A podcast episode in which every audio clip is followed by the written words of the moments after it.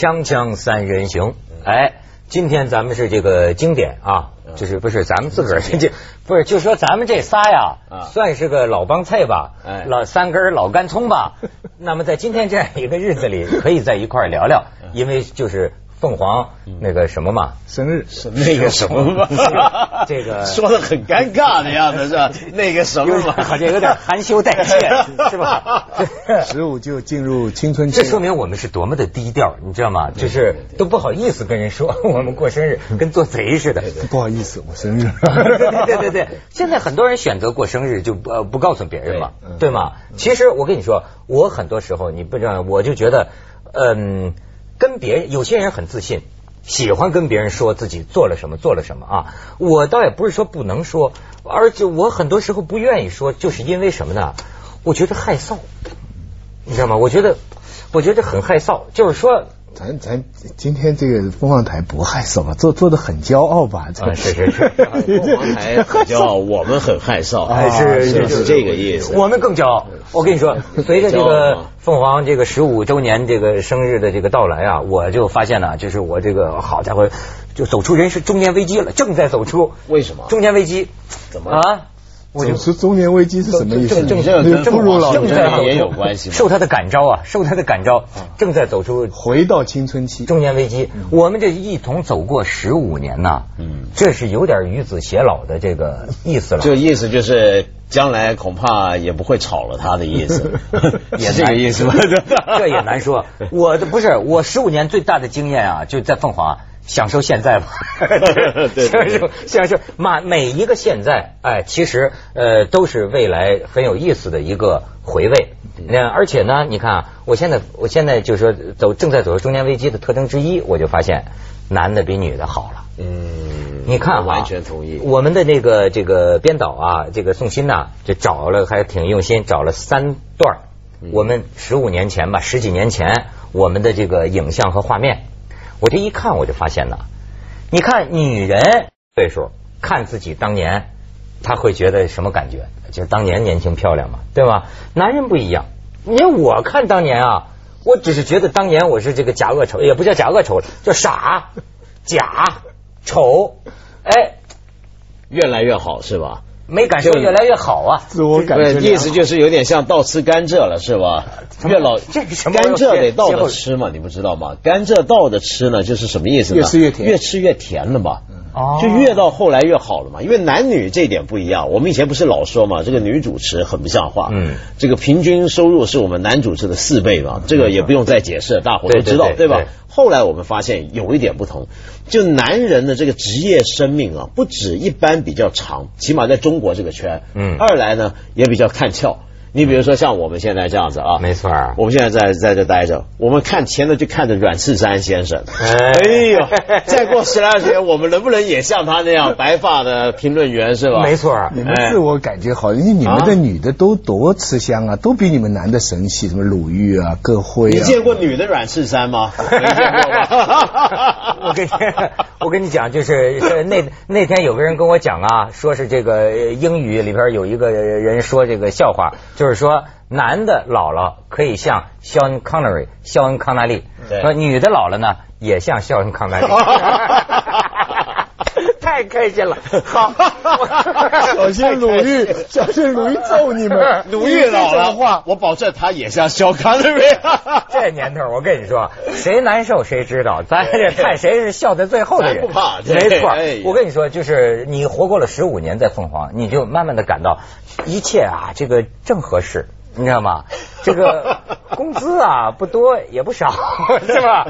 呃，反正一切都这可，哎，我就看看当年吧，看看看看当年我什么屌样啊！来看一下。大家好，我叫窦文涛，是从广东来的。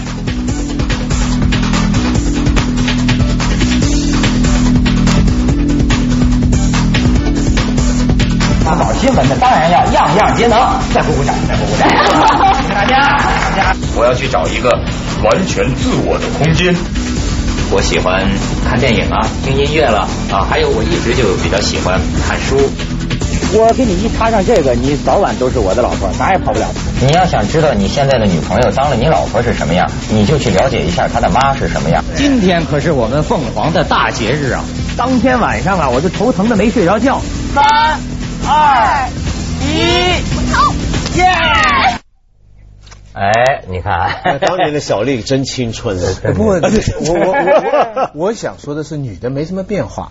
男的变化大，这什么道理？你看歌辉也没什么变化的，现在这个样子，至少拍出来没什么变化。哎呀，你不知道，这人家背后一番辛苦，你你你我哪晓得呢？不经一番寒彻骨，哪得梅花扑鼻香啊？谁容易啊？这年头，哎，你看看，哎，我就我就，而且而且我一想啊，你看，哎，你看现在给我以前是个奶油小生。能算吗？差不多，还行，还行。那要碰到赶得巧就做达世长那个角色。为什么我这个人就好像没年轻过？我觉得，对，就年轻啊，那是年轻啊，他倒没年轻过，他是从来没年轻过，他是没年轻过。哎，你你这个变化很大，你现在是成熟，不是？就是有的人。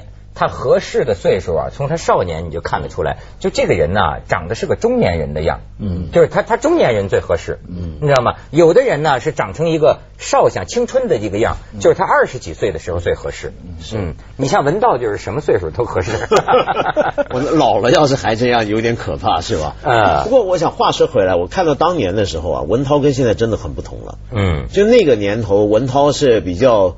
有点油腔滑调，没错啊，比较不踏实吗？现在更加油腔。现在这个油腔滑调背后呢，其实还是有点沉稳。嗯嗯这个油腔滑调有点是像装了。嗯，当年那个更装。没错，没错，没错。是，所以我就跟你讲，我总认为啊，这个青年人啊，比中年人更虚伪，对，是更假的。对，你不要以为年轻人呢就很真诚。你知道我跟你讲是，我跟你讲是什么意思啊？第一，年轻人他啊，到底什么是他真实的自己呀？嗯，他还不是能够开掘或者自我发现的很深入。对，他以为的他那个样子啊，其实不见得是他真正的样子。是，那年轻人很多掩饰。第二，我就发现，你比如说，你像我们这个选美的小姑娘，我就有时候跟她说，我说你们怎么上台总说假话呢？对吗？你知道吗？实际上，这些姑娘都是很淳朴的、很很好的姑娘。为什么上台她要那样？这是很普遍的现象。为了什么呢？其实一点都不能怪这些年轻人，因为我就发现呢，你能够安全的、尽量的不说假话、说真话，这是需要呃阅历的、需要经验的。不也是因为往往一个年轻人呢，他还不大能够有这个能力，或者说是胆量，你让他怎么？说出他心底的真话。说假话是为了以后说真话。你要说真话，讲自己，回到本色，是要需要一定的社会空间、一定的社会位置的。对。所以我们写文章的时候都是这样。我们开始写文章的时候，就会学人家的腔调，就学的很老成，学的很啊浅论试探什么什么什么。是。因为你不这么学的话，人家根本不让你发表。嗯。等到你，不你现在回头去看，像贾平凹啦，像像王安忆他们早期的小说，很主旋律。嗯，等到他有了主旋律得奖了以后，他们开始写自己消沉的、悲观的、深刻的东西了。没错，因为人家已经可以发表。一开始他这样出不来，尤尤其是我们这个社会的环境，他那个主旋律很力量很大，所以年轻人，你你要理解这些这些选美的小姑娘，她讲这些话。你知道，就说这个人呢，我为什么说呃，女人另算啊？就说我就说这个男人。他为什么随着年龄的递进呢？他是个逐渐发现或者找到自己的过程。因为小的时候啊，被洗了很多遍的脑，你知道吗？你比如说啊，看一个王朔的小说很受影响，接下来可能三个月之内说话都跟王朔那样说话。呃，可能又看了这个偶像，呃，也不，甚至你不是有意的学，你会受影响。看多了中央台，你上台的时候也会不自觉的去中央台的那个腔调讲话。你知道吗？这个一层一层，佛家讲就是这个熏染呐。熏染在你的这个头脑里，然后说到底什么是我自己的语言，什么是我自己的说话？你真的像老子讲的那样，要是一直能想这个问题，你得揭掉一层啊，洗掉一层啊，把受是所有的这些影响都洗掉的时候，有一天可能它蹦出一个你自己啊。不过我觉得这里面分两层讲，一层呢，像子东刚才说那个，我觉得那是中国特色，就中国这个社会。尤其使得年轻人更，你要有所作为，你一定要扮演社会角色。跟随着大众的主流模式的。嗯，比如说你讲小说，大部分外国作家的情况我看过，像英欧美他们是相反的，一开始最有开始是最有个性、最张扬，要引人注目。越老呢，反而有时候这个个性就削减。这到五四也是这样。比如说像在中国也是当官，我们都知道，就我们说很多老官员，哎呀，说话特别老辣，特别坦率，那就是等到老了，社会空间大了。但是人还有一种普遍的问题，这个普遍问题就像你刚才说的那个情况，那个情况是什么呢？这年并不是说中年人更能说真话，而是什么意思呢？是中年人更知道分寸了。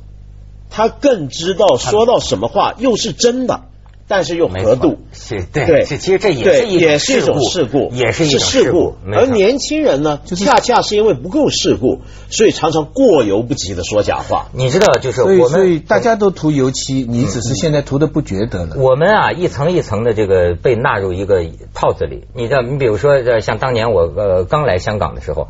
你知道怎么主持节目吗？我们往往不自觉的就会在一个套子里。你出了内地的套子，你要进香港的套子。我就记得刚来的时候啊，我们那个呃凤凰只有一个节目叫相聚凤凰台。那么主持的模板是什么呢？就是港台香港的主持人的范儿。呃，香港主持人怎么主持啊？就是所谓港台议员。你知道最典型，我常跟他们说，那导演让我跟小丽出去拍外景。说俩怎么开头呢？你设想一下，就说你们俩在镜头外边啊，小丽在这边，文涛在这边，说同时一起，导演说一二三，嗨，这这我正主持节目呢，锵锵三人行，广告之后见。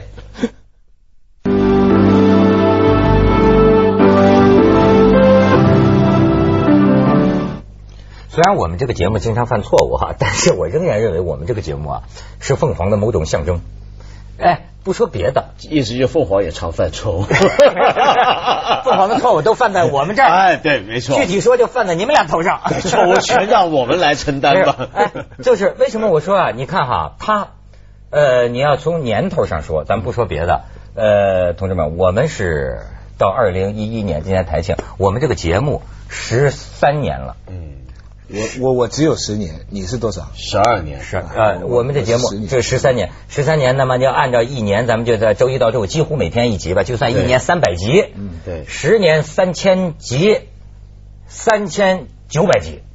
基本上四千集了，快快四千集。所以我我自己想想，我参与大概也有一两千集了，两千集就差不多。你简直难以想象，能说两千集。没错，所以呢，我的人生，你看我走出中年危机的人生体会，就是说，我们不能跟人比成功，但是我们可以给人比长命，比 长命。看谁活得长，对吧？谁活得长？这个乌龟的哲学。乌龟的，这没错没错，就是谁。我是跟人比失败。我我我最近这个这个几个月写了本书嘛，把这个这个呃我呃人民文学出版社出过三本书，两本是论文，有一本就是我这十年跟呃三人行的言论失败的经验。哎，我把各种各样写写完以后，我最后一段是这样写的：当我回首往事的时候，常因。这个呃，碌碌无为而悔恨，也因虚度年华而羞愧。这是实话，嗯。所以呢，就把这些实话记录下来，只是想说明一个过程：废铁是这样炼成的。好好好好好，说的对。好好，为为了印证你这段话，这这这一本书，徐老师为了印证你这段话，我再给你看一下我们的往日音容笑貌啊！再再再再再再再看一段。内容多元化，取向大众化，要让观众觉得既轻松又亲切，要走在时代的尖端，把两岸三地的观众紧扣在一起。我们这个台就是应该这样。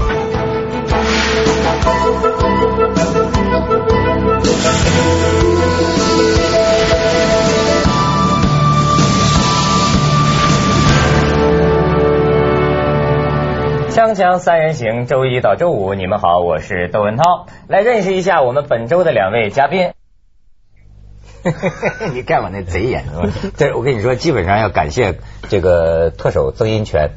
当年他还是什么官来着？包胎，那个当年是财政司，呃，财政司司长的时候，嗯那个时候还是我们老板建议，就是说最早我不是说穿这个马甲啊、背心啊，是打这个的第一集，第一集主要就是模仿这个曾荫权。曾荫权，这次昨天我们香港台来这个开播呀，你跟他握手了？哎，握手了。其实呢，我也倒也不是为了别的，我等了很久，曾荫权先生到我们台来，你想跟他握一下谁？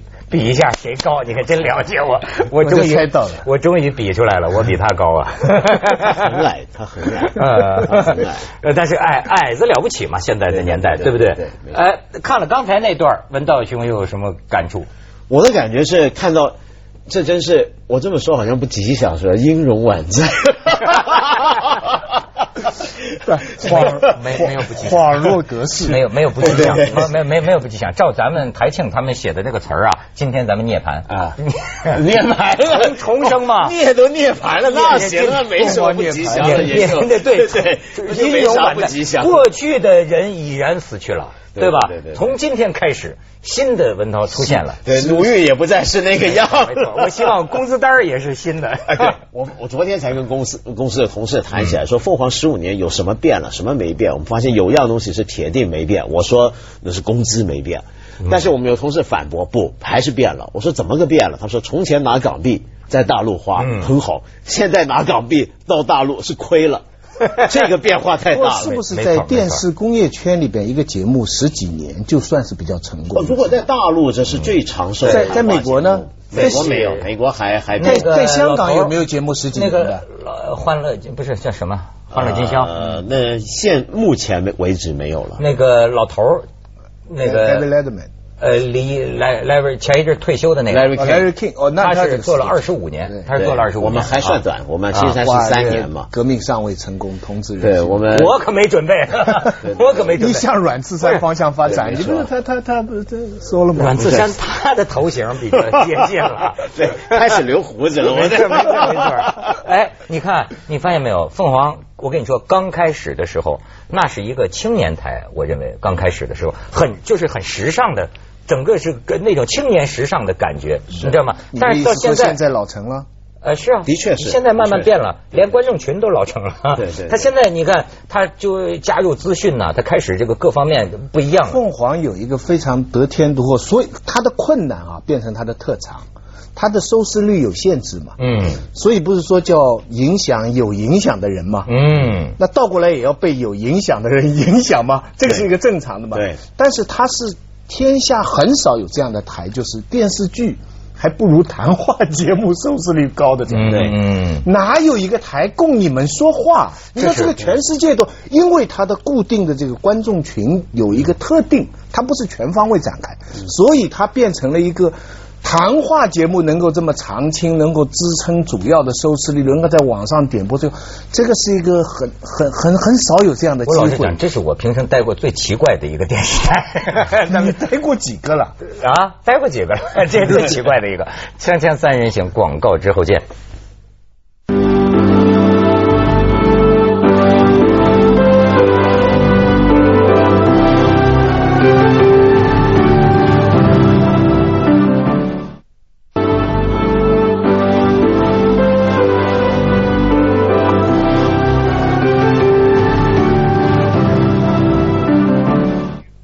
哎这个还还有一段，其实我都没机会看过这么的些年，咱们再看一段，看当年又是出什么幺蛾子了。